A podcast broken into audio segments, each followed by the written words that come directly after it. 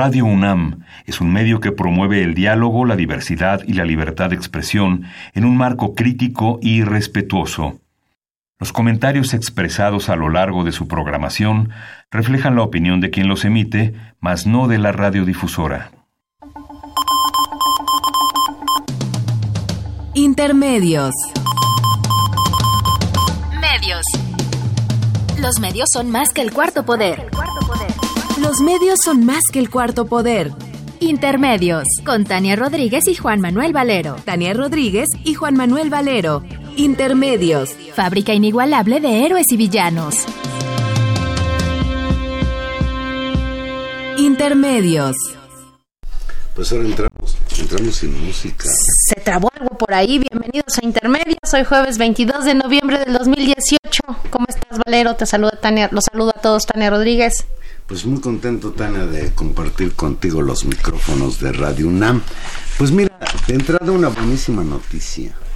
El Senado de la República le enmendó la, la página a la Cámara de Diputados y los medios públicos ya no van a pertenecer o no van a estar coordinados o dirigidos o subordinados a la Secretaría de Gobernación, lo cual garantiza que los contenidos de radiodifusoras como Radio Educación, canales de televisión como Canal 11, ellos sean los que decidan los contenidos de sus programas sin intervención de ningún lado por parte del gobierno de Andrés Manuel López Obrador, lo cual es una buena noticia. Había preocupación y legítima preocupación porque daban a entender que habría la tutoría de la Secretaría de Gobernación. Y si hay la tutoría de la Secretaría de Gobernación, se está limitando la libertad de expresión. Yo creo que es una, un avance sustantivo que habla de, un proceso democratizador. Y además, mira, habla de que los medios públicos sean medios de Estado y no medios dependientes de un gobierno. Voy una cosa importante. También habla de que cuando se equivocan corrigen. Eso también es interesante. Que inmediatamente entendieron que ahí había un problema en contra de la libertad de expresión y el Senado le corrigió la plana a la Cámara de Diputados y pues la reforma que se va a hacer garantiza la libertad de expresión para los medios públicos y esto por supuesto pues que implicará también para los medios privados. Bueno. Y para los medios como Radio UNAM también. Bueno, ya, ya veremos, porque en los medios privados hay otros factores que entran en juego, pero poner el ejemplo y la vara en términos de los medios públicos, pues es un buen signo y, bueno, pues eso, como, como criticamos algunas cosas, aplaudimos también otras, así que qué bueno que así sea. Nosotros somos intermedios y nos interesa. Por supuesto. Velar por la integridad de los medios públicos, que por cierto, pues están golpeados por otras razones, luego cuestiones de presupuesto, etcétera. Así es. Pero es bueno que sigan siendo una opción frente a los medios comerciales. Pues Tania, faltan nueve días para la toma de posesión de Andrés Manuel López Obrador, una semana y días como presidente de México y vuelve a ganar todos los reflectores, el primer presidente de izquierda en la historia del país. ¿Habrá alguien que me corrija y diga que fue Cárdenas? Pues no, sí. No, yo creo que sí. Sí, no, bueno. Ahora, es muy lejano en el tiempo, ¿no? Decir, es como otro contexto, otro mundo, otro país. Pero por supuesto que el general Cárdenas y era otro PRI que ni siquiera no no era ni siquiera que PRI ni siquiera se llamaba PRI era el Partido Nacional Revolucionario que luego Cárdenas lo cambió en el, el PRM Partido de la Revolución Mexicana y luego Miguel Alemán lo cambió por el Partido Revolucionario Institucional a mí desde que era niño me provocaba problema que hubiera un partido revolucionario institucional. Una especie de oximorón. Sí. Pero bueno, estamos en la historia, estamos justo nueve días, Juan Manuel. Ahora, nueve días. Ahora los reflectores que ha ganado Andrés Manuel López Obrador, pues tiene que ver con el tema de las consultas nacionales. El próximo fin de semana, el sábado y el domingo, 24 y 25 de noviembre, se realizará la segunda consulta convocada por López Obrador, el presidente electo. Se le va a preguntar a la gente que opine, que dé su opinión sí o no respecto a 10 temas Y desde luego entre esos 10 temas que ya atenderemos más adelante, destacan el de la construcción del tren Maya, que quizás es el, que más polémica levanta, y el otro, la nueva refinería en Dos Bocas, Tabasco. Pues si quieres revisémoslas de una vez para no, para no perdernos. Pues sí. Porque ese es uno de los temas, creo, que están centrales. Entonces vamos a hacer un ejercicio. A ver. Te voy a preguntar. Aquí están los temas en Pero te voy a preguntar. Aquí tengo, dice, el próximo gobierno federal propone llevar a cabo los siguientes proyectos prioritarios. ¿Eso es lo que dice la boleta? Sí. Ya. Instrucciones. Se deberá marcar si, en caso de estar de acuerdo o no, en caso de estar en desacuerdo en cada uno de esos proyectos. Vamos a hacer el ejercicio. Uno, construir el tren Maya que conectará los estados de Chiapas, Tabasco, Campeche, Yucatán y Quintana Roo, lo que fomentará la economía y el turismo. ¿Sí o no? Ok. ¿Tú? Vamos a contestar, Valero. Yo sobre eh, este tema es el único que tengo dudas de repente leo cosas que dicen que va a haber un problema de derribar árboles, destruir manglares, pegarle a la ecología, y eso me preocupa. Ayer escuchaba yo al observador en la entrevista esta que tuvo un Carnaristegui garantizar que no se tirará ni un árbol, que la mayoría de la trayectoria de ese tren Maya pues irá sobre vías que ya existen y en donde no existen irá al lado de la carretera en lo que es el terreno eh, reservado para la Comisión Federal de Electricidad. Él habla de que hay poco daño. Ese es lo único que a mí me trae duda. A ver, yo creo que es muy, puede ser muy eh, claro que en términos de la construcción del tren, pues no se vaya encima de donde está la vía y bueno, eso, eso será así. Yo creo que el tema no es tanto el tren en sí mismo, sino el impacto que en términos ah, del desarrollo, del desarrollo económico va a traer para la zona. Y eso tiene un efecto positivo, sin lugar a dudas. Hay la zona que se desarrolle, generará más turismo, posibilidad de empleos. Pero también sabemos que las lógicas con las que se han otorgado, particularmente en la península de Yucatán, eh, la forma en que se ha fomentado el, turismo, el modelo que se ha seguido, no necesariamente ha ni cuidado el ambiente, ni generado desarrollo para todos, ni y ha generado modelos de concentración de la riqueza muy pues desiguales. el último gobernador Borges hasta regalaba terrenos de la Reserva Ecológica de Quintana Roo. Me parece que un asunto tan serio como ese, que podría ser y determinar de desarrollar o hacer explotar un polo de desarrollo tan grande y tan importante en términos de turismo como es la Riviera Maya y toda esa zona, pues requiere las reglas que cualquier proyecto de este tipo tiene, un poco lo que exigimos para el, para el aeropuerto, es decir, eh, evaluaciones de impacto ecológico, evaluaciones de impacto social, eh, consideraciones con respecto a cómo se detonarían esos negocios y cómo zonas, por ejemplo, estoy pensando en Calakmul. Calakmul eh, sí tiene una zona arqueológica muy importante, que está muy bien, que la gente la vaya a conocer, es un lugar precioso, pero está en medio de una zona ecológica. ¿Qué va a pasar con esa reserva? Que es lo mismo que un poco con la reserva de Siancán. ¿Qué va a pasar con esa reserva? Bueno, uno puede decir, claro, va a seguir igual. Sí, pero no es lo mismo recibir 500 turistas o 5 mil turistas que 50 mil turistas. Eso es absolutamente distinto en términos de cúmulo de basura, de huella ecológica, de gestión del territorio. Creo que eso se tiene que discutir. ¿Está en condiciones el gobierno de hacerlo? Ya no se va a discutir.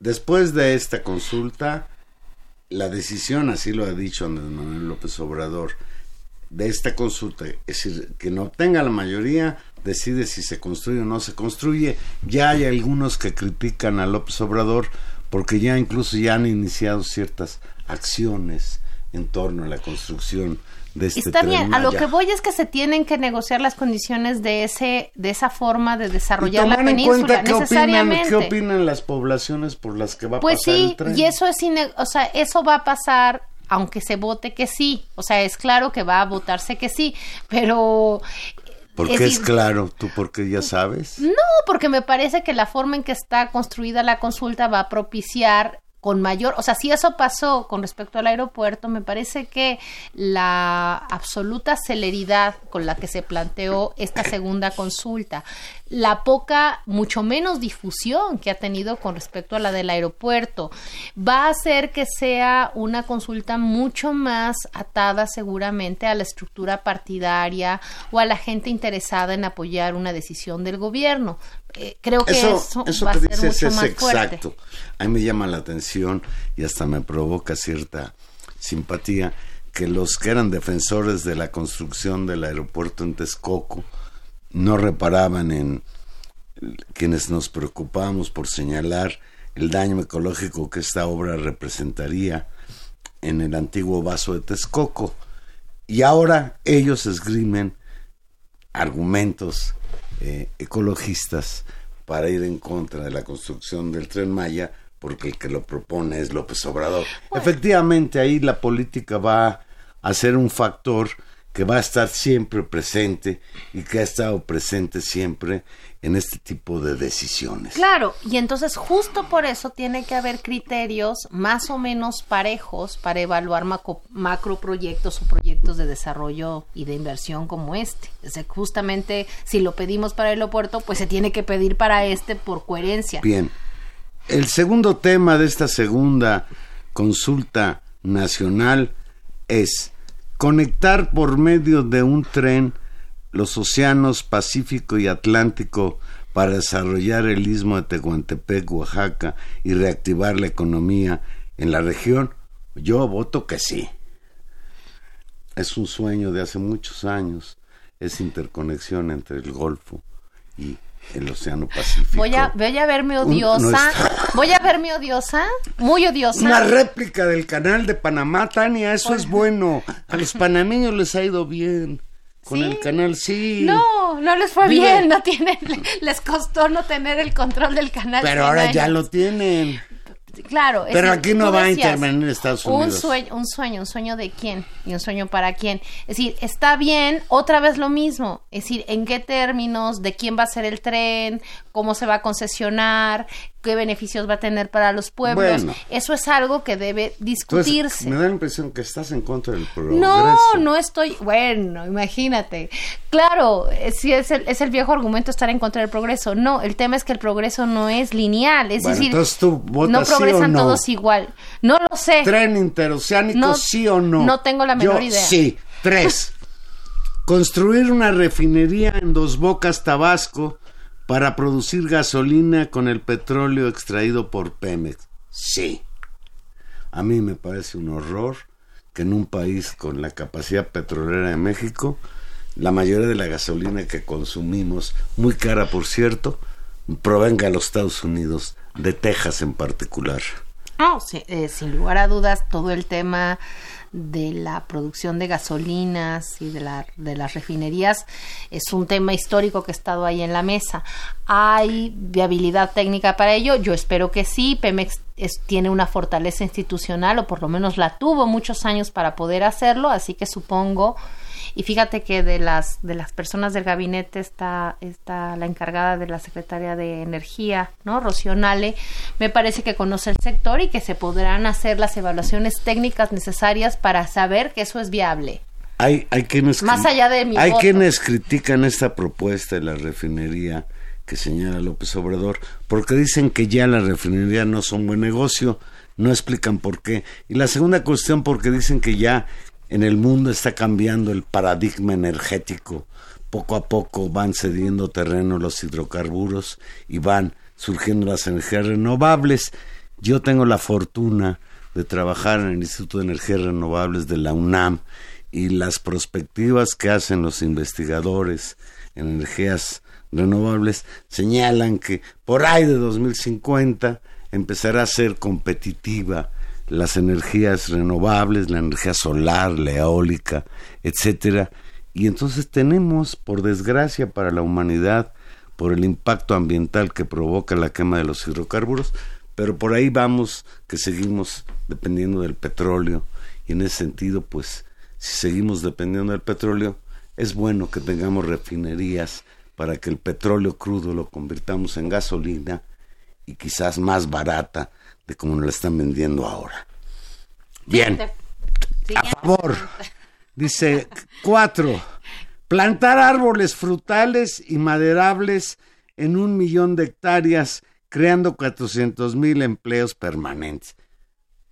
Yo, la verdad, ¿para qué somete a consulta esto? A ver, ¿quién va a estar en contra de una propuesta de esa naturaleza? Dicho así, no. Dicho así, no. Ahora, ¿en dónde, cómo, qué árboles? Son una serie de problemas. Sí, que no se les vaya a ocurrir querer sembrar árboles que no se dan en esa zona, porque así lo han hecho algunas veces programas de reforestación demagógicos sin son. Y que Yo tengo la impresión. Y que cambian los sistemas ecológicos y que tienen efectos de mucho tipo en ecosistemas sensibles como puede ser el de la selva.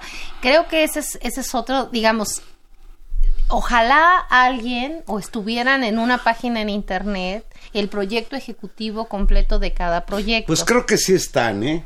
Completo. No, bueno, a lo que voy es y que uno no tiene la capacidad. En principio yo no yo no me pondría a la siembra de árboles, a la reforestación de este país. bueno, ¿quién se puede oponer a eso? Cinco, Nadie. Aumentar al doble la pensión a todos los adultos mayores de 68 años, desde los 65 años en regiones indígenas a favor. Y no solo porque ya está involucrado en el asunto. deberías, deberías excusarte. ¿eh? A favor, aunque sea un voto cargado. ¿Qué más estar en contra? Bueno, sí, seguramente alguien dice que ese dinero que les dan de pensión a los viejitos eh, es desperdicio. Habrá gente que así lo señala, pero yo creo que un bien nacido no puede más que reconocer que es de mínima justicia recompensar a las personas que han trabajado toda la vida en este país cuando llegan a la edad de la vejez. 6. Otorgar becas y capacitación laboral a 2.6 millones de jóvenes que hoy no tienen oportunidades de estudiar ni de trabajar. Pues a favor, ¿no? bueno, síguelo leyendo porque yo tengo una observación general, no quiero repetirla para cada una de, estas, de las me las voy a terminar. Yo digo que sí. Becar a todos los estudiantes de las escuelas públicas de nivel medio superior del país. Sí, hay quien dice que con de dónde va a sacar el dinero. Ese es otro problema. Pensionar a un millón de personas que viven con alguna discapacidad. Sí el voto secreto, pero yo aquí no me van a acusar que estoy queriendo inducir el voto. Ya no voy a decir sí ni no. Las 5, 6, 7 y 8, que son la pensión, las becas y capacitación, las becas a los estudiantes y las pensiones a, por discapacidad, me parece que forman parte sustantiva de un programa que López Obrador en su gobierno hizo en cierta medida en el nivel de la Ciudad de México, que le, que le concedió reconocimiento, apoyo, eh, pues legitimidad de parte de la población por estos programas. Por ejemplo, me sorprende que en este nivel no estén los de los de madres solteras, porque también hicieron un programa de madres solteras en ese en ese mismo en esos mismos años. Ahora están estos. Fueron parte de su programa de gobierno uno puede decir, claro, lo mismo que buena parte de los de arriba. Esos podrían ser más, más de, disputa porque son proyectos de desarrollo que tienen impacto. Los dos últimos están también dentro de este campo. Dice, nueve, garantizar atención médica y medicinas a toda la población que no cuentan con servicios de salud. Perdón, no, yo digo que eso no se puede votar. Es decir, tú puedes votar. Ah, no, que no que no tiene usted derecho a ningún servicio porque no trabaja en el ISTE, perdón, es decir, hay desde el Seguro Popular hasta la Cruz Roja, hasta los los hospitales de veras de la Secretaría de Salud que dan servicios a la gente que no tiene proyectos de seguridad social. Es decir, eso no podría votarse. Y no debería votarse como no puede votarse si usted está de acuerdo o no una cosa que existió mucho, por ejemplo, si hay derecho que eh, haya matrimonio homosexual. Pues, no, eso no se puede votar. Es decir, los derechos de las personas no se los votan. Derechos humanos no, se, votan. Estoy totalmente de acuerdo contigo. Y mira esta última, mira esta última, para los cibernéticos. proveer cobertura gratuita de Internet en carreteras, plazas públicas, centros de salud y escuelas en todo el país. Está muy bien. Estamos de acuerdo, totalmente. Está bien. Ahora, los otros... Creo que ya hay países que en, que en la calle hay Internet, ¿verdad? Sí. Creo que Finlandia, uno de esos. Ahora, eh, ¿cuál es la razón de esto? O sea, tenemos en realidad esta, esta consulta que, que no se había anunciado, hasta hace muy poco se anunció que se iba a realizar, pone a consideración de la opinión pública algunos de los ejes centrales de las ofertas de campaña de López Obrador. A mí me cu- cuesta trabajo entender cuál es la razón de votarlos, porque en cierta medida la gente que votó por él, que es la mayoría de la población que votó en términos de una elección, votó, Millones, no la Votó- mayoría de la población, bueno. pero sí la mayoría de los electores. votó por él por estas propuestas. Totalmente ¿No? de acuerdo, Tania. Mira, yo entendía la consulta sobre aeropuerto de Texcoco, sí o no, porque había un debate público nacional. Exactamente. Pero en este caso, No yo ahí sí creo que López Obrador, si ya es el presidente, va a ser presidente ya en funciones durante, eh, durante nueve días, a mí esta segunda consulta nacional me parece ociosa. Vamos a hacer una pequeña pausa y aquí regresamos. Recuerde que estamos en vivo y usted se puede comunicar con nosotros al 5536 8989 o 01850 52 688.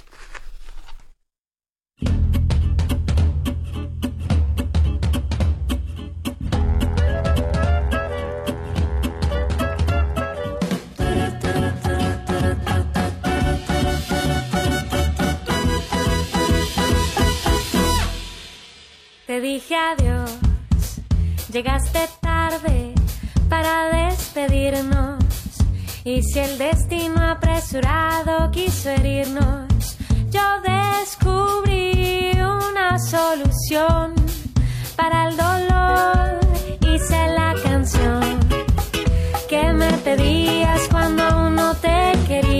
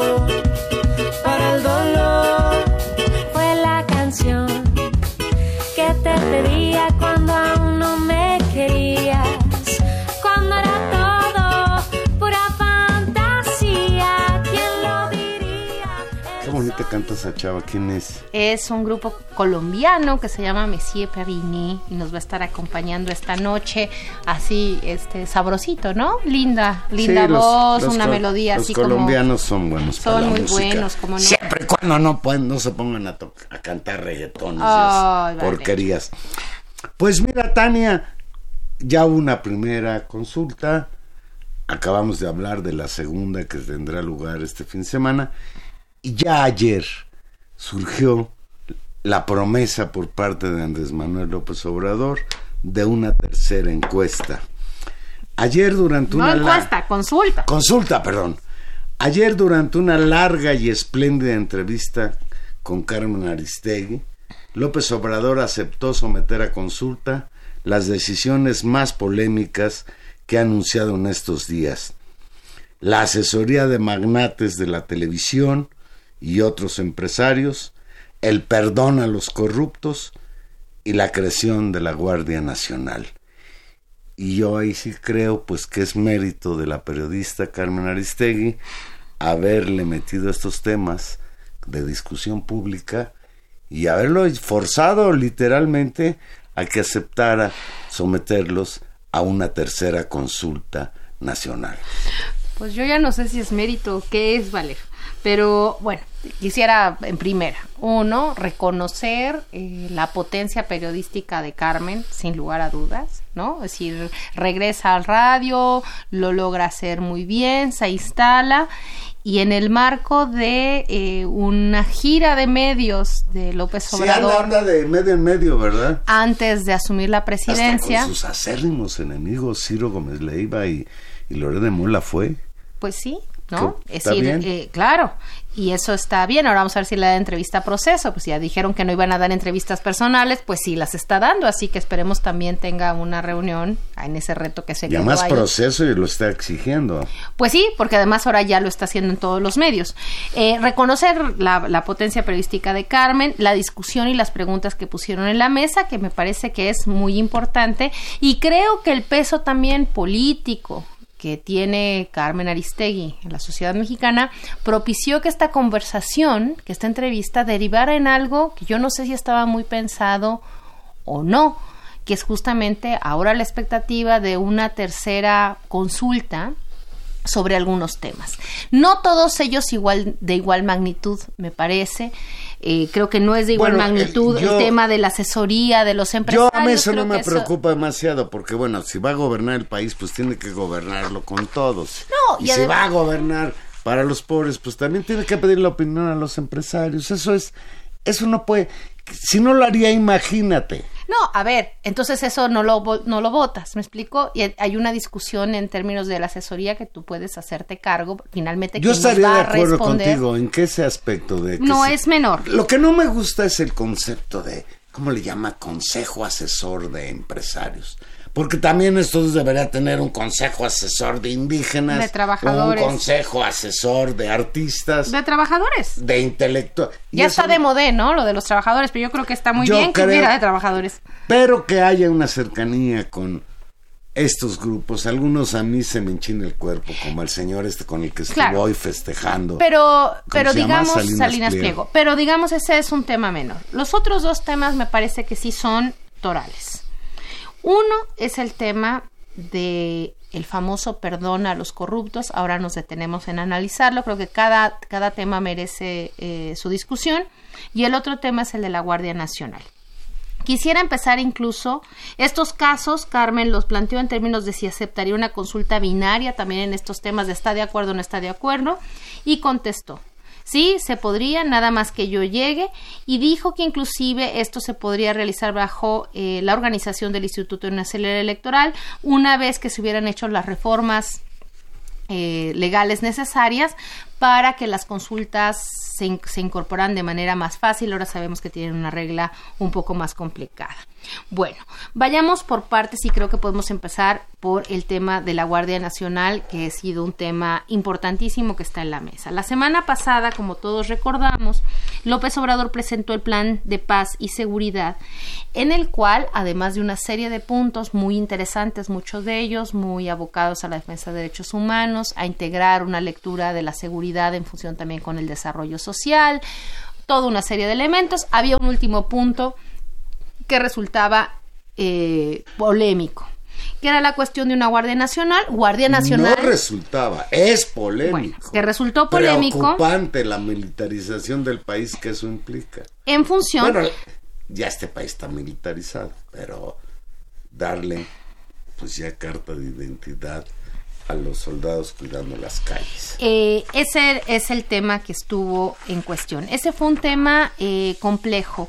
Es muy interesante porque los tiempos para la creación de la Guardia Nacional se habían pensado muy acelerados, se había iniciado ya el procedimiento en el Congreso, Mario Delgado lo presentó y parece que eso caminaba a que la Guardia Nacional estuviera instalada casi que las primeras los primeros días de diciembre. No, así está planteado. Bueno, entonces ¿qué sucede con una consulta? ¿Me explico? Fíjate, en el anuncio del miércoles como lo señalaste, López Obrador habló de la creación de una Guardia Nacional que empezará a operar el próximo primero de diciembre, decisión con la que está dando un paso firme hacia la militarización del país. Carmen Aristegui le recordó que en campaña cuestionó la estrategia de guerra contra el narco y prometió un retiro paulatino del ejército de las calles, el añorado regreso de los soldados a los cuarteles. Y eso sí es una cuestión. En campaña, López Obrador planteó que las políticas de guerra contra el narcotráfico del señor Felipe Calderón y el señor Enrique Peña Nieto habían sido equivocadas, porque habían generado un baño de sangre en el país, la desaparición de personas sin que el fenómeno del narcotráfico haya disminuido un gramo si nos referimos a la cocaína. No, yo, eh, yo creo que el plan de paz y seguridad, si uno lo ve en términos integrales, plantea cosas nuevas y distintas. Eh, con respecto a la política integral. Yo creo que eso hay que reconocerlo, si las cosas son, son complejas. El, donde está la cuestión central, y él había hablado de la Guardia Nacional, eso estaba desde también desde su fuerza de trabajo, está desde los libros que ha publicado, se habla de la Guardia Nacional. Lo que no teníamos claro son dos cosas que son torales. ¿Quién debe estar al mando? ¿Quién está al mando y con quién se constituye? El término de con quién se constituye es incluso pues no sería la primera vez que fuerzas del ejército pasan a ser otra cosa. Esa es la historia un poco de la Policía Federal. Pero el tema central sí era el mando y el diseño institucional con el cual se les da seguimiento. Creo que lo que sí resulta sorprendente, y es donde está la clave de la discusión, es en eh, dejar la Guardia Nacional al mando de la Sedena en función de una estructura militar que pasaría a normalizarse con un cambio constitucional. Eso sí es un paso, eh, un salto mortal, digamos, en términos de la propuesta y de la propia discusión. ¿Es esto explicable en función de qué hipótesis? Eso es lo que no nos han terminado de aclarar y no ha habido una explicación clara al respecto. Ya han surgido voces, no solo dentro del país, sino en el extranjero, la propia Amnistía Internacional, que han señalado con todas sus letras que en ningún país la militarización de las labores policíacas ha causado buenos resultados. Entonces, ahí hay, sí hay un problema polémico por el cual sí debería haber una consulta y que todos los mexicanos decidiéramos qué queremos. Y antes, y antes de la consulta tendría que haber una discusión pública fuerte en la que todos entendiéramos las posibilidades de diseño institucional, de responsabilidad y del estado que guardamos, digamos, de lo peligroso que está en términos de la seguridad. Si hemos estado en esta condición, digamos, estos meses es, no es eh, necesario que en 15 días resolvamos una cuestión por la cual ha habido una polémica tan fuerte que yo sí creo afecta el diseño constitucional y de ordenamiento político del país. Es decir, hacer este cambio constitucional tiene un efecto muy fuerte en términos de diseños institucionales. Entonces creo que ese es un tema toral. Decir que eso se va a consultar después con una consulta del INE y tal, me parece que pues sería deseable en cierto momento, pero merece una discusión y no se le puso fecha y eso es algo que pareciera inminente, por lo menos con lo que se había dicho en días previos. Así que ahí hay un hay un halo de ambigüedad o de no claridad con respecto a qué va a pasar. Y el tercer punto que por cierto en la entrevista con Carmen Aristegui fue hasta el más divertido es el asunto que ha venido planteando López Obrador de que les va a dar amnistía a los corruptos. López Obrador estaba reticente a juzgar a los expresidentes, tal cual se lo planteaba Carmen Aristegui. Aristegui insistió en el tema del posible perdón a los casos de corrupción previos a su gobierno. López Obrador insistió en que investigar estos casos sería conspirar contra la estabilidad política del país. Leo textual, si se trata de juzgar y de abrir expedientes, tendríamos que comenzar con los de arriba, porque eso es el cambio, pero sería conspirar en contra de la estabilidad política del país. Desatamos a los demonios, dijo. Y ahí Carmen le dijo, ¿y qué? ¿Por qué te da miedo el escándalo? Entonces creo que ahí es donde se da el elemento culminante de la entrevista, donde López Obrador se ve obligado a decir, lo voy a someter a consulta. Y creo que este punto sí es cardinal. Un candidato a la presidencia de la República que levantó su campaña en torno a acabar con la corrupción y la impunidad. Yo no digo que se lance a una cacería de brujas. Eso sí, efectivamente, provocaría el desquiciamiento político del país, gravísimos problemas. Pero el que se abran procesos en que se analice quién se llevó dinero del, de la hacienda pública, quién hizo negocios turbios apoyándose en el trabajo en el gobierno, creo que eso es necesario. A mí aquello de que la señora Robles era un chivo expiatorio, me parece que no puede haber perdón. Yo solo los perdonaría, Tania, si devuelven todo lo que se robaron, incluidos los, los millones de dólares del soborno de los narcos. Pues, Pues, ahí está la cuestión. Eso es un tema muy importante eh, porque yo sí creo que ahí sí no hay, o sea, a pesar de lo que muchos dicen, ahí no hay contradicción con lo que se dijo en campaña. Es decir, sistemáticamente eh, López Obrador habló de esta idea del perdón, que incluso fue muy compleja cuando se hablaba de la amnistía en función de también de las del- de la situación de violencia, no solamente de la corrupción. Ayer volvió a repetir no con Carmen, no, anteayer. Entonces repitió eh, en el marco de los festejos de la, de la revolución toda la discusión con respecto a que eh, la persecución de la corrupción iba a tener una lógica de punto final. Es decir, desde ahora para atrás, pues se asumía que lo que había pasado había Borrón pasado nueva. y que Qué lo mal. que sucediera a partir de ahora iba a ser absolutamente sancionado. Esa ha sido la posición que él ha tenido durante todo este tiempo y ahí sí creo que ha sido consistente en su discurso. Lo que entra en contraste es con dos cosas. Uno, me parece, con la exigencia y con el hartazgo social con respecto a esta gente corrupta y a las prácticas de corrupción del pasado y una especie de sensación de impunidad que se quiere resolver. Es decir, ahí hay una pulsión pública que yo creo que está muy lejana a la idea de venganza, sino al no permitir mayor impunidad. Esa es una. Y la otra, esa podría ser una cosa política de negociación entre Andrés Manuel y sus bases. Pero aquí hay un elemento adicional, que es el problema de las condiciones jurídicas. Es decir, hay procesos que están denunciados, hay procesos que están en curso, hay investigaciones que se deben hacer y hay faltas que independientemente de mi voluntad, de la quien sea, de ti, de mí, de Andrés Manuel López Obrador, sea presidente o candidato, no dependen de mi buena voluntad ni de mi perdón, sino de delitos cometidos en las cuales las instituciones, no las personas, las instituciones tienen que dar seguimiento a los casos. Y creo que eso es muy importante porque porque habla de sanar justamente la parte más lastimada de este país, que son sus instituciones y sus prácticas políticas profundas.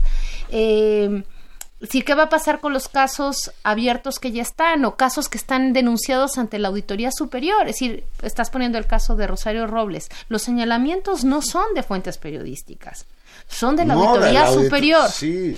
Y entonces, ¿con eso qué se hace? ¿Ya pasó y se olvida? ¿O se da seguimiento en las instancias que corresponden ahora que lleguen los nuevos encargados del gobierno? Me parece que esa es la pregunta más allá de la voluntad del presidente de la República.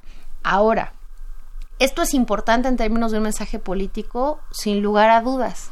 Hoy había un debate justo también con Carmen interesantísimo, justo con respecto a los límites que han tenido esta especie de leyes de punto final o de olvido o de perdón social a crímenes eh, generales en los procesos de transición a la democracia. Hay elementos a favor de hacer esta política y hay elementos en contra.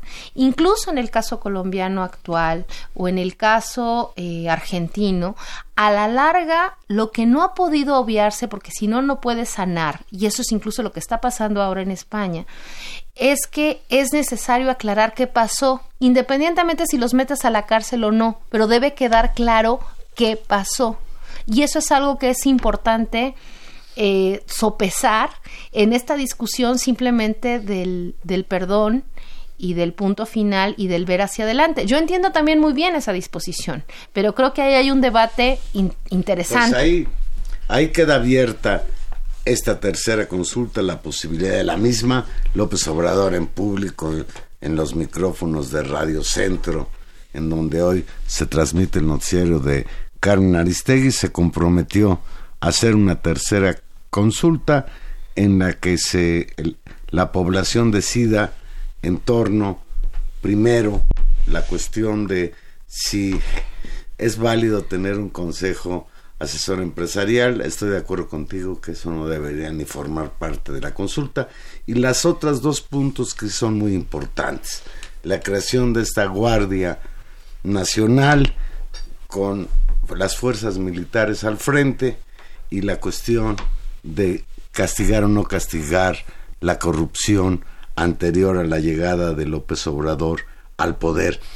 Pues fíjate, Tania, en la mañana Carmen le preguntaba sobre la posibilidad de juzgar a Peña Nieto y a mediodía, ¿con quién crees que comió López Obrador? Pues con Peña Nieto.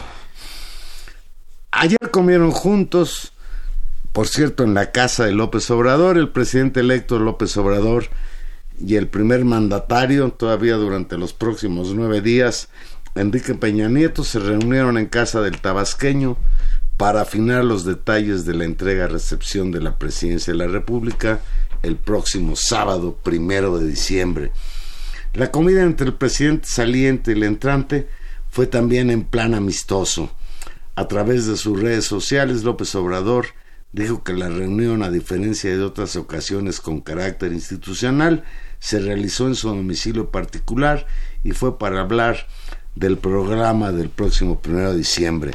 Lo textual.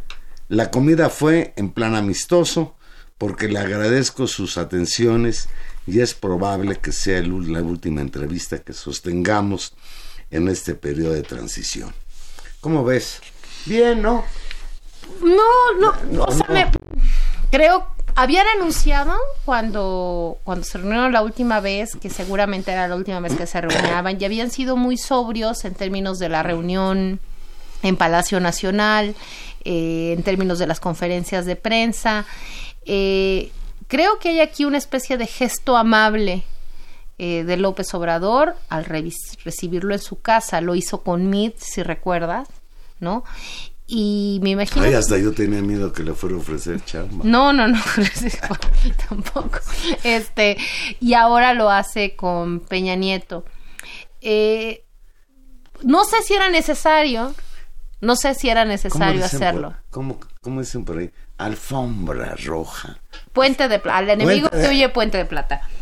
Este, Además, bueno. Pero el puente de plata ya está construido. con tanta cantidad de votos que si hubo fraude, no hubo fraude, no fue posible. Y por el otro lado, bueno, pues pues Peña Nieto se ha portado bien porque no le conviene portarse de otra manera, pues este va a llegar al poder y a lo mejor si lo juzgas en la próxima consulta se lo ordena.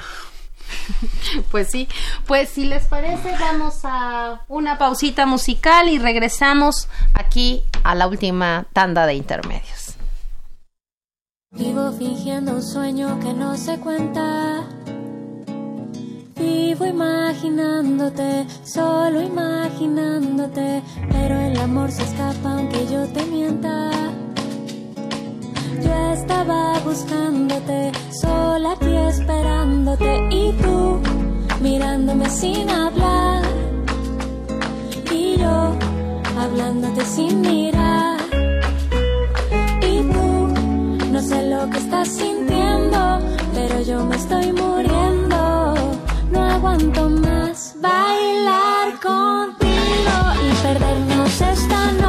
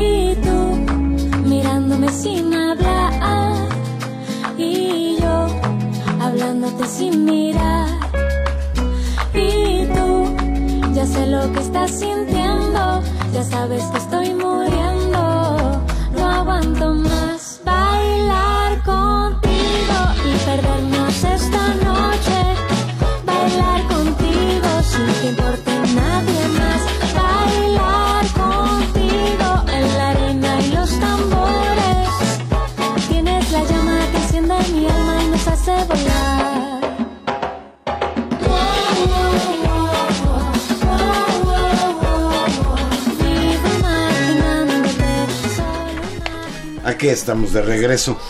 Fíjate, Tania, hablando de Peña Nieto, que presume que cumplió con el 97% de sus compromisos de campaña. Esto dijo ayer. Pero yo creo que entre esas promesas de campaña 90 no estaba la de luchar contra la violencia.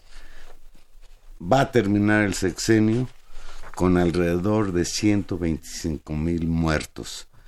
El presidente Enrique Peña Nieto cerrará su sexenio con cerca de 125 mil muertos. Hasta octubre de este año se habían registrado 121.948 homicidios dolosos durante su administración que arrancó en diciembre de 2012. Y este dato, pues no solo para demostrar que Peña Nieto no sé de qué anda presumiendo, pero también es para dejar claro el país que le están dejando al nuevo gobierno. En todos los renglones, Tania, y este en particular. Sí, un desastre. Bueno, y mientras todo esto pasa y mientras estamos aquí eh, discutiendo si, si los perdonamos o no los perdonamos, pues en Nueva York, en el juicio histórico que lo están anunciando así contra el Chapo Guzmán, pues está saliendo de todo, Juan Manuel, y no hay títere que quede con cabeza. Claro, está a salvo justo el que será el próximo presidente, porque no, digamos en esta historia no tiene cola que le pisen, pero todos los demás sí. Entonces, justamente creo que es un tema que contrasta mucho más con esta discusión. Están saliendo información todos los días que yo no sé por qué no estamos todos absolutamente escandalizados con lo que se está diciendo y en buena medida no lo estamos porque tal vez sea una presunción de que el negocio del narco en este país siempre y el crimen organizado, como lo han explicado tantos especialistas a lo largo de estos años, siempre requiere de cierta colaboración, cuidado y complicidad Es muy de las preocupante de autoridades. veras el, el silencio de los medios frente a este escándalo. Desde luego hay excepciones, la revista Proceso, sin embargo, la misma Carmen Aristegui, que sí están atendiendo este tema, pues que es verdaderamente importante por el escándalo que está detrás respecto a las relaciones entre el poder y los narcos. Exacto. Bueno, aquí ya ha salido y eso está desde la semana pasada que se declaraba el, defensor del Chapo Guzmán, su abogado, que se habían recibido sobornos al presidente Calderón, al presidente Fox e incluso a gente del actual gobierno. Eso está ahí y esta semana, porque todos los días hay algo nuevo en ese juicio, esta semana eh, se aclaró que el cártel de Sinaloa usó un fondo de 50 millones de dólares para comprar a Genaro García Luna. Eso lo declaró el rey Zambada, que está declarando baja protección y que está siendo uno de los testigos protegidos, por supuesto, que está usando la fiscalía en este caso. Jesús Zambada, conocido como el rey, dijo que personalmente le dio a Genaro García Luna 3 millones de dólares en un maletín. El expresidente, por su parte, el expresidente Felipe Calderón Hinojosa, quien fue señalado en el juicio por presuntos pasos, hizo de García Luna uno de los policías más poderosos de la historia reciente de México, gran productor de videos, por cierto, e ignoró los señalamientos de corrupción, abuso de autoridad, violaciones a derechos humanos que durante años se hicieron en ¿Te contra. acuerdas aquel caso, el de Florence? Claro, de Florence Cassé construyeron él y, y Televisa. Y Loré de Mola, Televisa. Jesús Zambada afirma que el cártel de Sinaloa reunió un fondo de 50 millones de dólares para sobornar a este alto funcionario, que era ni más ni menos el secretario de Seguridad Pública durante el gobierno de Felipe Calderón. Así las cosas. Eh, y bueno, es una serie de historias que se articulan con una vieja, con una suma de acontecimientos que ya uno es muy difícil seguir la historia de las detenciones de un capo, de otro, de un escándalo, del que sigue, pero que se están articulando en este juicio en un relato que, claro, en la voz de este señor que es un testigo protegido, que es un criminal, todo eso. Pero las cosas que se están diciendo son de una, de una gravedad inaudita. Dice eh, el rey Zambada, en una segunda reunión con Genaro García Luna, cuando era secretario de Seguridad Pública, Zambada le dio otros tres millones en un maletín para asegurarse de que el Mayo siguiera con sus operaciones de narcotráfico sin ser molestado. Es decir, toda la lógica de los sobornos pasa por, por garantizar eh, una serie de protección de facto de las autoridades a través de sobornos para que estos grandes narcotraficantes aparentemente buscados por las autoridades mexicanas siguieran con sus negocios con tranquilidad, señalando incluso el exceso de que controlaban el aeropuerto de la Ciudad de México, de que controlaban jefes de la policía, rutas, negocios, todo a base de sobornos. Cuando yo escuché esta cantidad de 50 millones de dólares, realmente me, me asusté. Pero miren, Acuérdense quién era García Luna porque esto es importante. García Luna es quien encabezó la estrategia fallida de Felipe Calderón contra el crimen organizado. Estuvo con él desde diciembre de 2006 y luego asumió como titular de la Secretaría de Seguridad Pública Federal. El 7 de marzo de 2007, García Luna presentó la llamada Estrategia Integral de Prevención al Delito y Combate a la Delincuencia, con Calderón a un lado. Esa fue la estrategia que llevó a México a una de las peores masacres en su historia. Cerca de 200 mil han muerto desde entonces, unos 40 mil están desaparecidos y decenas de miles fueron desplazados por la violencia. Desde 2012, García Luna fue señalado por el narcotraficante Edgar Valdés Villarreal, alias La Barbie, de haber recibido dinero de sobornos también se le señala en casos de tortura y de otras violaciones a los derechos humanos. García Luna no es cualquier persona, es el policía encargado por Felipe Calderón de hacer la estrategia de lucha contra el narcotráfico y según dicen los narcos, se llevó 50 millones de dólares en sobornos. Nada más de ese tamaño el asunto. Y ese es un, ese es un tema muy interesante en términos de, del seguimiento a estos casos de corrupción masiva que articulan pues los dos temas que, de los cuales hablábamos antes y fíjate cómo se articulan. Uno, el tema de la Guardia Nacional, que es cómo vamos a combatir las condiciones de seguridad del país y el otro, el tema de la corrupción. Es decir, el tema es que ambas cosas están articuladas en la historia reciente y merecen ser aclaradas porque difícilmente vamos a llegar a la solución del problema de la seguridad eh, si no terminamos de entender hasta qué punto es la infiltración de esta, de esta corrupción en, en las instituciones del Estado y cuál de ellas se salva y cómo recompones las instituciones. Ese es el reto enorme de este gobierno y eso también es lo que ha movilizado la esperanza de muchísima gente que depositó su voto en López Obrador justamente para tratar de salir de este entuerto. El camino claramente no es sencillo y requerirá pues de mucha discusión pública, de mucho seguimiento y de muchas voluntades, pero yo creo que supera la estricta buena voluntad del presidente y tendrá que afianzarse en cambios institucionales, en procesos mucho más complejos para poder garantizarlo, Juan Manuel, porque el tamaño del problema, del diagnóstico que estamos viendo, tanto por el nuevo gobierno como por un juicio que se está llevando en una corte de Nueva York, donde está saliendo toda esta información, pues nos dejan una situación muy extraña cuando en una corte de otro país están discutiendo estos temas y las cortes de este decidan no escuchar. Según la PGR, no pasa nada. Pues como fin de fiesta, Tania, démosle la palabra al alcalde de Guanajuato, que se queja de los turistas pobres que solo desgastan la ciudad. El presidente municipal de Guanajuato, el panista Alejandro Navarro Saldaña, dijo estar en contra del turismo pobre porque no gasta en la capital del estado y genera basura, embotellamientos y desgasta la ciudad.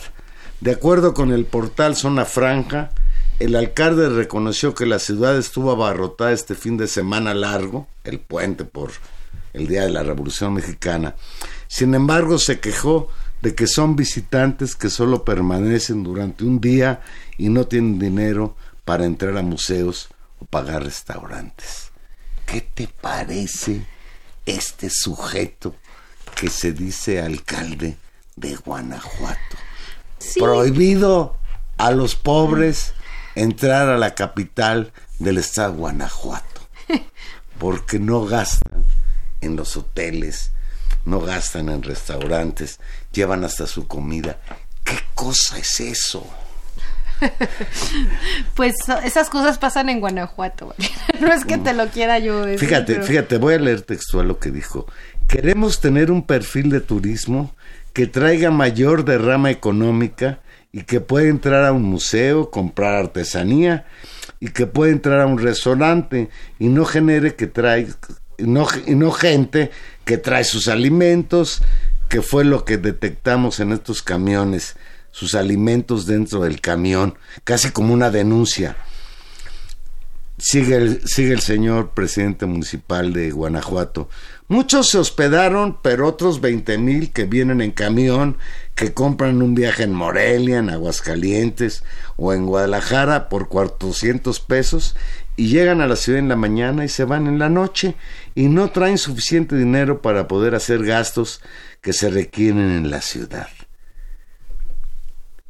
Claro, pues sí le tundieron en las redes sociales y sin dar ninguna disculpa, hoy, a través de su portal en Facebook, en un video, dice, él se da cuenta de que desató un escándalo y da la bienvenida a todo tipo de y ahora le da la bienvenida a cualquier gente que quiera ir al estado de Guanajuato. Yo lo que me pregunto es cómo pueden este tipo de personas llegar a un puesto de representación pública como ser el presidente municipal de Guanajuato. Bueno, pues así, así Guanajuato. Ya nos vamos, Juan Manuel, se nos acabó el programa. En los controles técnicos le damos las gracias a Miguel Ángel Mendoza, en la producción a Gilberto Díaz, los micrófonos Tania Rodríguez. Nos escuchamos el próximo jueves a las 8 de la noche en Intermedios. Buenas noches.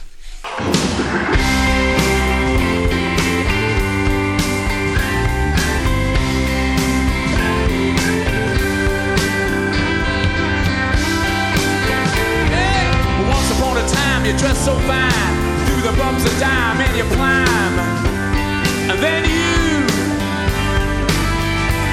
yeah people call say me where now you're bound to fall. They thought that they were just uh, kidding you.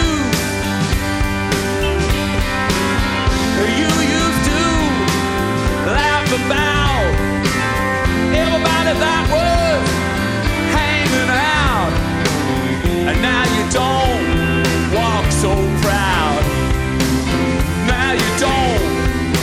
so loud about having this scrounge in your next